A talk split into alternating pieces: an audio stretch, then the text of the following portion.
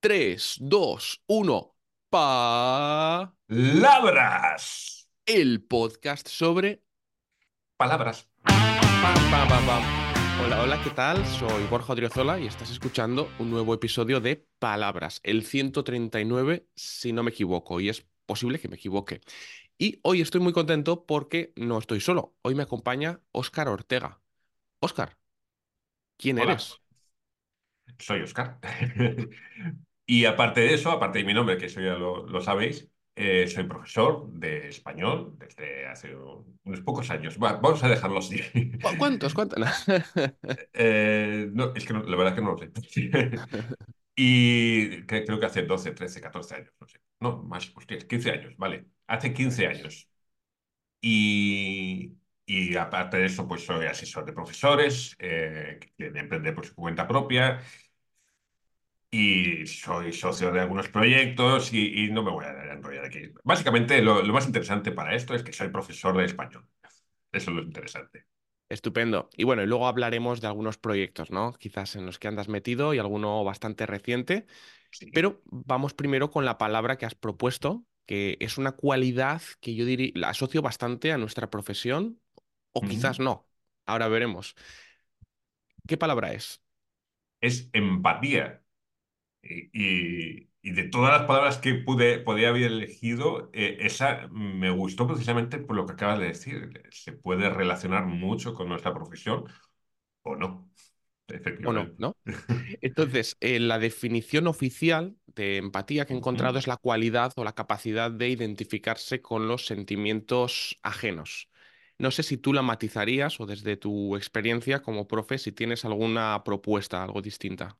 No, eh, como definición no está mal. Yo, yo diría que es tal vez la capacidad, a veces es intuitiva o, o- lo haces sin querer, es decir, eh, sientes lo que otra persona está sintiendo sin querer eh, y a veces te tienes que esforzar en, en sentir lo que la otra persona siente, en, en intentar entender lo que otra persona siente. Y, y eso es lo verdaderamente, lo que verdaderamente tiene mérito. Es verdad, y varía mucho de caso a caso, tanto entre la persona que empatiza o intenta empatizar, la otra persona, porque con unos cuesta más que con otros, pero también diría que hay personas que son empáticas de una forma más natural que otras. ¿Crees que la empatía es una cualidad que se puede trabajar? Sin ningún tipo de duda. De hecho, no solo se puede trabajar, sino que deberíamos trabajarla mucho más, porque eh, eh, yo soy de la opinión que no, no sé si es muy popular, yo creo que no, pero que, que la gente cada vez es, tiene menos empatía. La, gente cada vez se pone menos en los zapatos de otra persona, se pone menos o en la piel eh, de, de, otra persona. Y, y eso hace que no comprendamos la situación de otras personas, que a veces es demasiado buena, a veces es demasiado mala y nosotros pensamos que es diferente y comprender a las otras personas viviendo en una sociedad, ¿no? Como vivimos, es, es importante.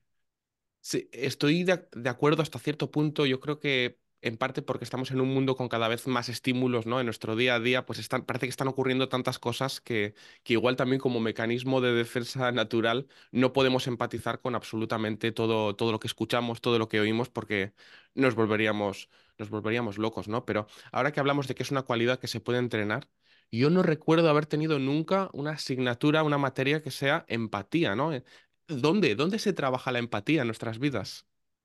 Eh, no lo sé, si quieres que te sea sincero, yo la trabajo aquí, eh, no, hay mucho más. Eh, Es decir, yo no he visto un curso, es verdad, no, no he visto una materia, ni un curso, ni igual lo hay, porque ahora, ahora mismo hay curso absolutamente de cualquier cosa, seguro que hay un curso de empatía, Pe- pero, no, yo lo trabajo simplemente pensando e intentando pensar por qué otra persona está haciendo algo o por qué otra persona piensa algo. Sobre todo, eh, eh, yo lo intento mejorar mi empatía cuando veo una persona que hace algo que yo creo que está errado, digo, ¿pero por qué? ¿Por qué esta persona está haciendo esto? ¿Qué razones hay? ¿Qué razón Porque está es- cometiendo este error tan evidente, ¿no? eso es. Y, y a veces consigo la respuesta, a veces digo, ah, claro, es lógico. eh, mm, sin intentar justificar, simplemente decir, vale, entiendo por qué está haciendo esto. No es bueno, pero entiendo por qué está haciendo esto. Y, eso es la empatía. La empatía no quiere decir justificar lo que está haciendo mal otra persona, es simplemente entender por qué está haciendo algo o mal o bien otra persona. Exacto. También me ha recordado algo que no está directamente, diría que está en parte conectado con lo que has dicho, y es que hay un sesgo cognitivo que tenemos, que es el de imaginar que los demás hacen cosas con- por mala intención, ¿sabes? Y cuando en general no suele ser el caso, y hay una, no, no sé cómo llamarlo, pero una frase, un el principio de Hanlon, creo que se llama, que es, no sé si has escuchado alguna vez, no No. atribuyas a la maldad lo que puede ser explicado por la estupidez.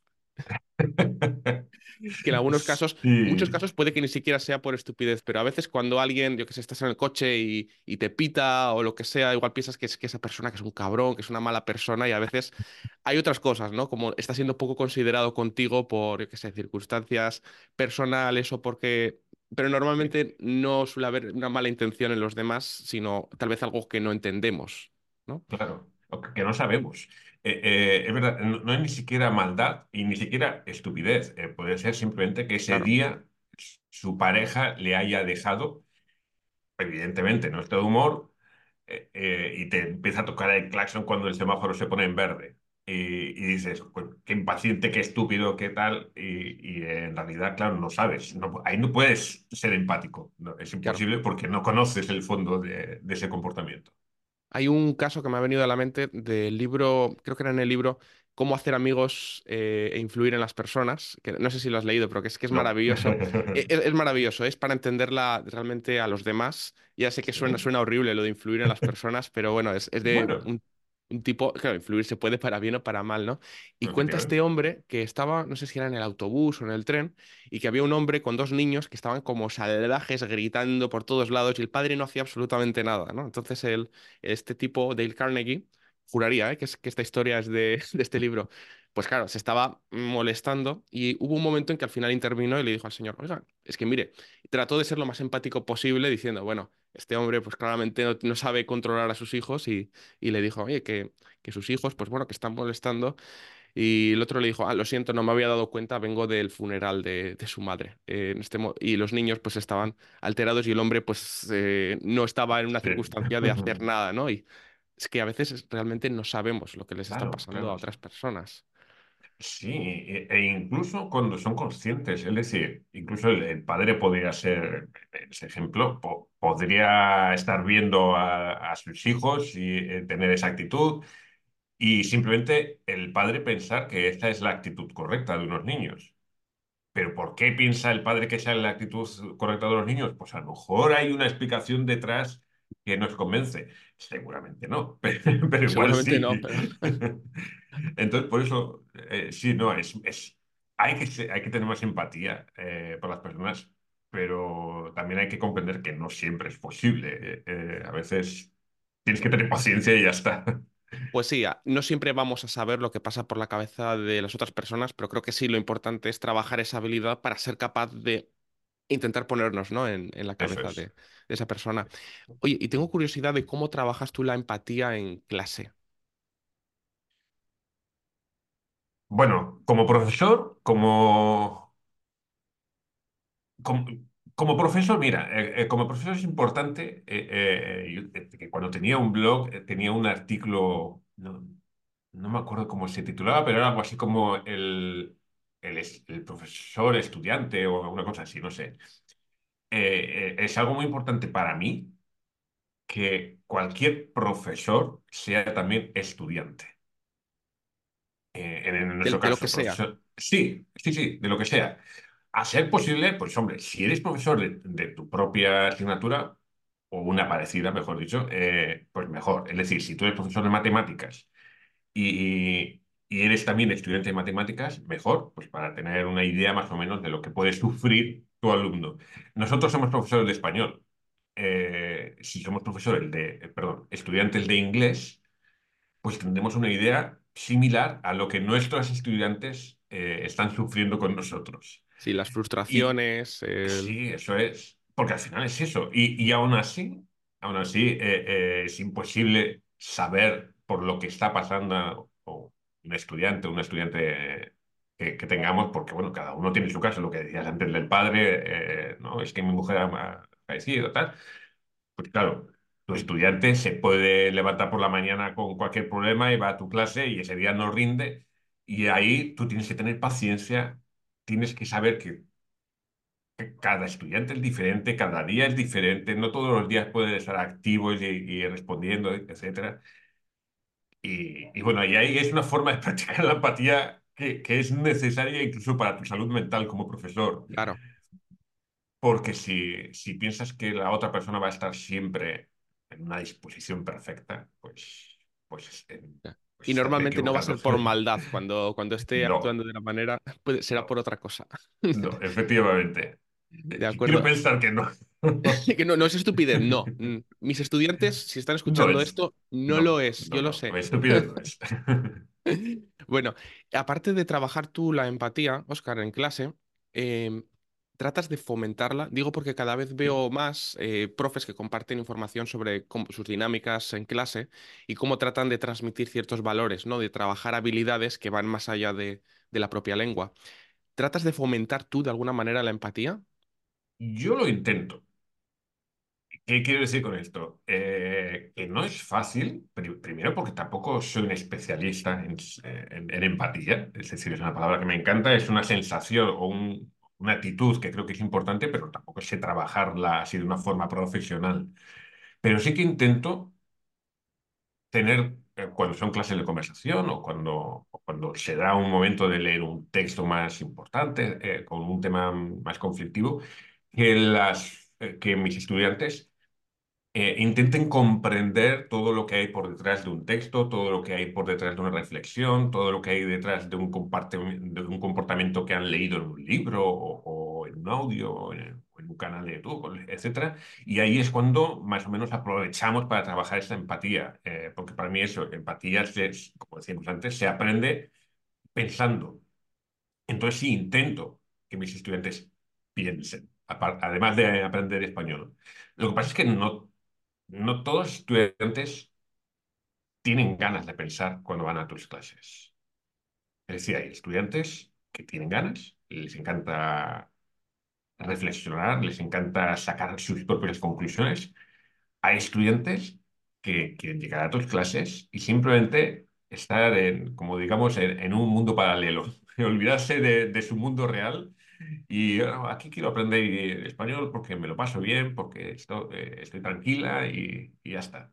Y ahí es difícil trabajar la empatía, o imposible. Y no lo hago, y ya está, y, y no pasa nada. Pero sí, intento, sí. Está genial. Además, creo que nuestra profesión, justo como docentes de, de español, es que es- lo pone muy fácil para ponerles en diferentes situaciones, en diferentes contextos de por Sí, qué estas personas actúan de esta manera determinada, ¿no? Y tratar de sumergirte en diferentes contextos, ¿no? Y este país y cosas que les chocan y tratar de entenderles y eh, suele ser muy bonito y como dices, ¿no? Pues a veces se trabaja mejor la empatía, eh, a veces no. Pero bueno, creo que somos afortunados en en ese sentido. sí, sí, sí. sí. Eh, luego hablaremos si quieres, pe- pero, eso es precisamente lo que, lo que me hizo cambiar un poquito la orientación de mi proyecto como profesor de español, el, el darme cuenta que tenía ese no me gusta usar esta palabra, pero la voy a usar, que tenía este poder de, de hacer reflexionar a las personas de una forma diferente. Y dije, bueno, querías hacer amigos e influir en las personas, que estás diciendo, ¿no? Sí. sí, es que esa palabra es muy peligrosa. No, me, les quiero hacer pensar Y ya está. Eh, eh, influir no, porque, o, o bueno, quiero hacer, quiero influir, influir en que piensen. Sí, eso, eso- eso es correcto. No, no me gusta imponer mis ideas. Evidentemente yo tengo mis ideas, claro. pero no me gusta imponerlas, me gusta hacer, dar datos, dar comportamientos, dar información para que la otra persona, en, sus posibi- en, su- en la medida de sus posibilidades, puedan reflexionar y decir, ah, pues mira, pues es verdad, no, qué tontería dices. Perfecto. Pues bueno, quería hablar contigo también de la etimología, que he visto que eh, empatía, pues para sorpresa de nadie, viene del griego eh, em- que seguro que estoy pronunciando mal, Eh, espero que algún día alguien griego o, eh, me escriba, alguien que hable latín posiblemente no, pero alguien que hable griego me diga, Borja, lo estás pronunciando todo mal.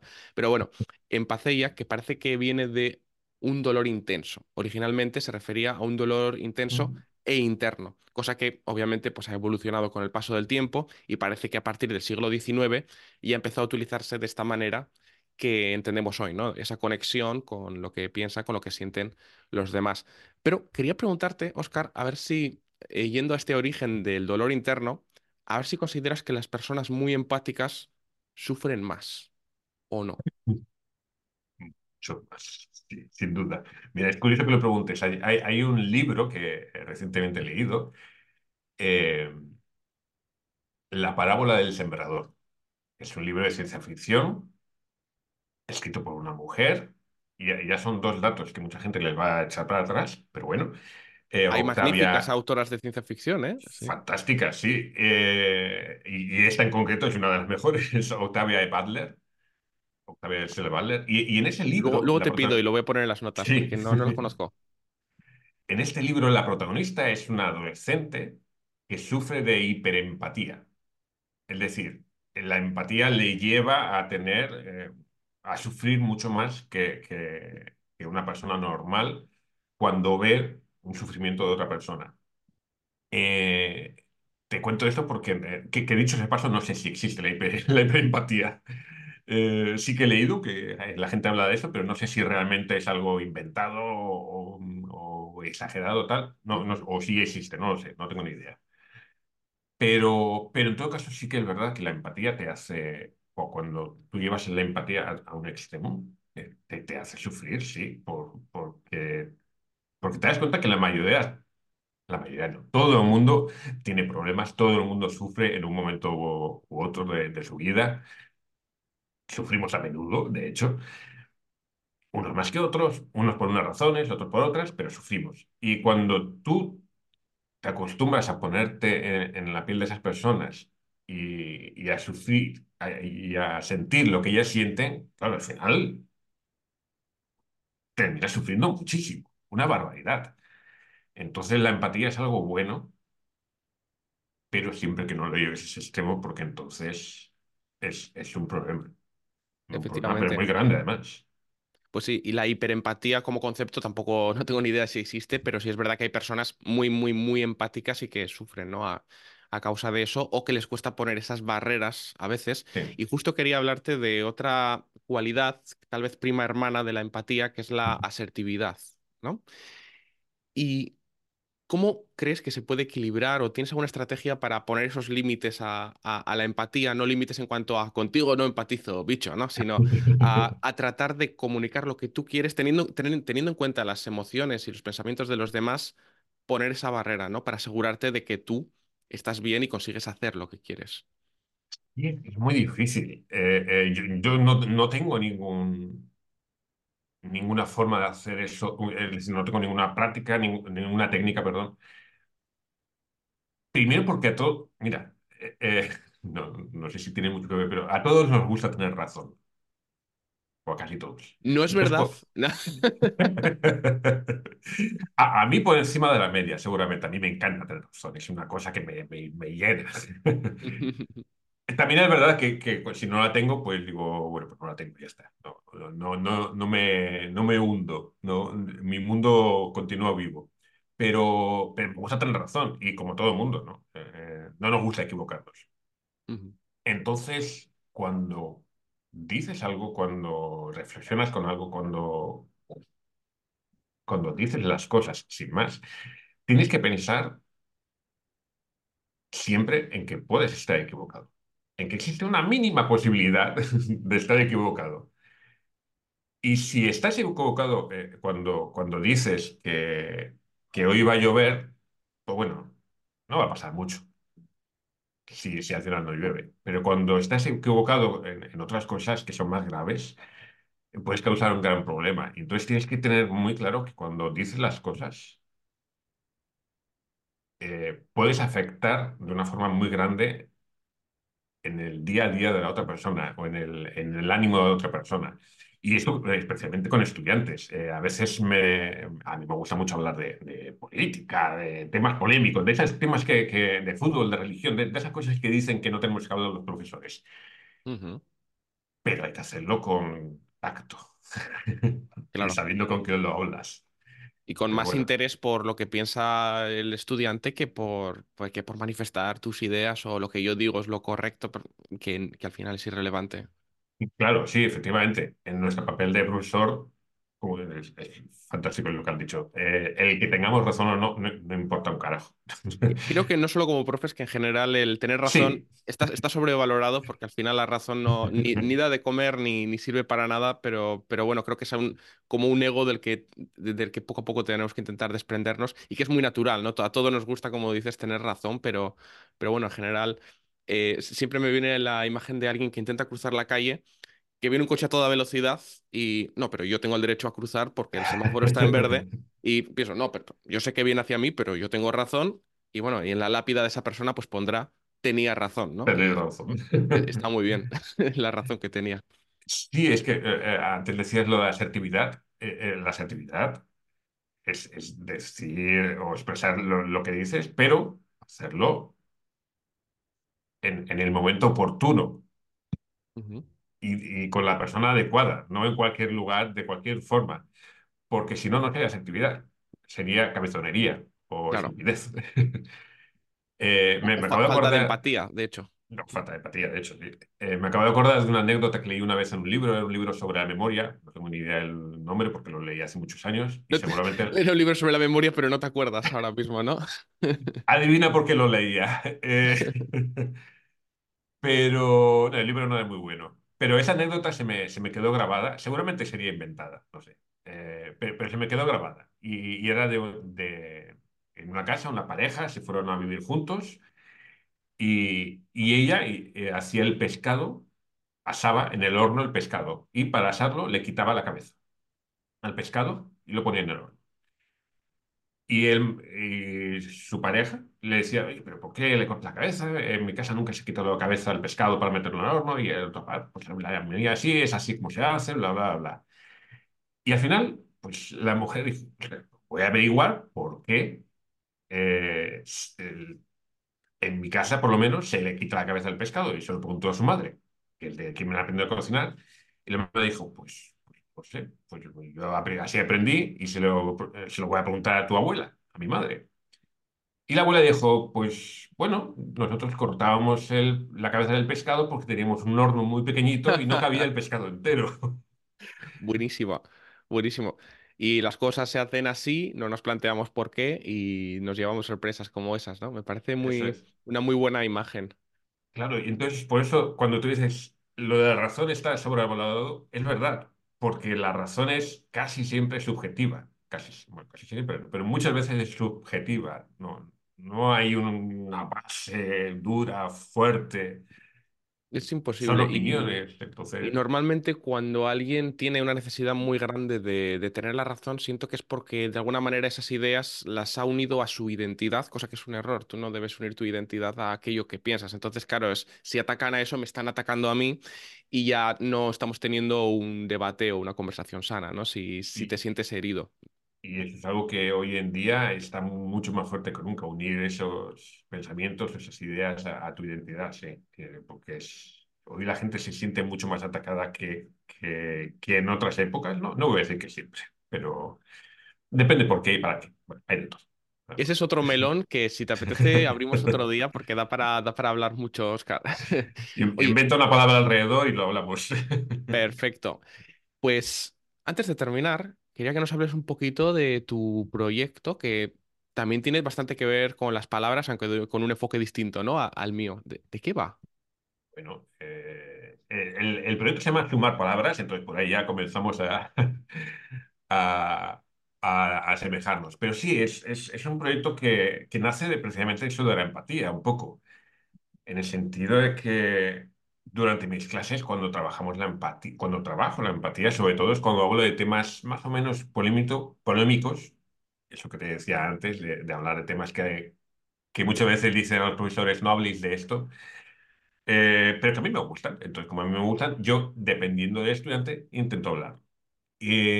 Más concretamente sobre temas de justicia social. Es decir, todos esos temas que, que referentes, yo que sé, al racismo, a la inmigración, al feminismo, a, a la ecología, eh, lo que algunos llamarían desde un punto de vista de buenismo. Mira, esa palabra me gustado. Buenismo, uh, me encanta. Es- estaría bien esa palabra. Eh, desde un punto de vista más tolerante, vamos a decir, o, o activista, o no sé cómo llamarlo. Entonces, me, me doy cuenta que hay muchos estudiantes que les gusta hablar de estos temas. Y sin embargo, hay poca literatura creada para este tipo de estudiantes. Es decir, Ujú, encontrar muchos libros, muchas revistas, muchos artículos de periódico, obviamente, que hablan sobre estos temas. Una barbaridad, todos. Em, pero no adaptados a- al nivel pues, del estudiante en concreto, a un nivel bajo, a un nivel medio, a un nivel alto, etcétera. Entonces a mí se me ocurrió decir, bueno, pues, ¿por qué no? Si, si hay estudiantes que están interesados en, en estos temas, pero no pueden leer porque no hay contenido, pues, pues lo voy a crear yo, porque al fin y al cabo me gusta, me divierte, me divierte entre comillas, es verdad, pero bueno, porque son temas complicados. e- es una idea estupenda y las definiciones que he visto, la verdad es que están, están estupendas. Y hoy me viene de lujo además para una clase que voy a tener luego, así que ahí estaremos, estaremos leyendo. Ya te, ya te contaré qué me cuenta mi estudiante. Ya, sí, sí. Bueno, Oscar, pues antes de que te escapes, eh, toca la pregunta a bocajarro. ¿Estás preparado? No, pero Haces bien. ¿Cuál es tu miedo más irracional y por qué crees que te asusta eso? Ese es muy fácil. Mira, es, es muy fácil, además es tiene una historia personal detrás. Eh, mi miedo más irracional es quedarme ciego, ¡Wow! sin más. Eh, lo que no te puedo responder es la, es la segunda pregunta, ¿de dónde me sale? Porque, porque no lo sé, simplemente no, no tengo un histórico, bueno, eh, tenía una ¿No, abuela no te que es, quedaste es- atrapado en un ascensor de niño? No, no, es, es más, te voy a contar, cuando yo era niño, yo, yo no sé si mu- muchos niños lo hacen esto, pero cuando yo era niño jugaba en casa a hacerme pasar por ciego. Iba por la casa con los ojos cerrados y tocando las paredes. ¿Por qué hacía esto? Ni idea. Pero era divertido para mí. Pero no, nunca conocí ciegos así muy de cerca, sí, sí conocían, pero eh, entonces no, no sé por qué, pero esto me ha causado graves trastornos, eh, que, que Sí, felizmente, eh, sí, eh, felizmente los he solucionado, pero, y además son gafas que quieras que no, pues te hace aumentar ese miedo, Tienes la vista bajo control, ¿no?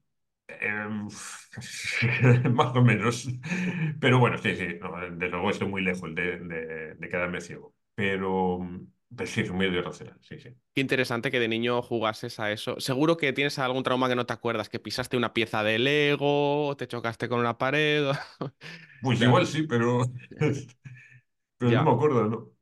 Bueno, pues has superado la pregunta a bocajarro y luego te preguntaré ya después de grabar alguna pregunta así un poco puñetera para la siguiente persona. Y oye, Oscar, eh, ¿dónde te pueden encontrar? Pues ah, depende. Co- Como profe, actualmente, mira, eso es algo que hacía tiempo que no decía. Como profe me pueden encontrar en sumarpalabras.com, sumarpalabras.com y como, como profe de profes me pueden encontrar en oscarortega.online. Estupendo. Oye, Oscar, ha sido un placer. Muchas gracias por pasarte por aquí por el podcast y espero verte pronto para la palabra, no sé si buenismo que, o la que tú quieras. Me ha gustado, me, ha dado envidia incluso si la, si la usa otro. Pues rápido, rápido, auto- autoinvítate. No, vente rápido que no te la quiten. Nos vemos pronto, Oscar. Un abrazo. Muchas gracias, Borja. Hasta luego.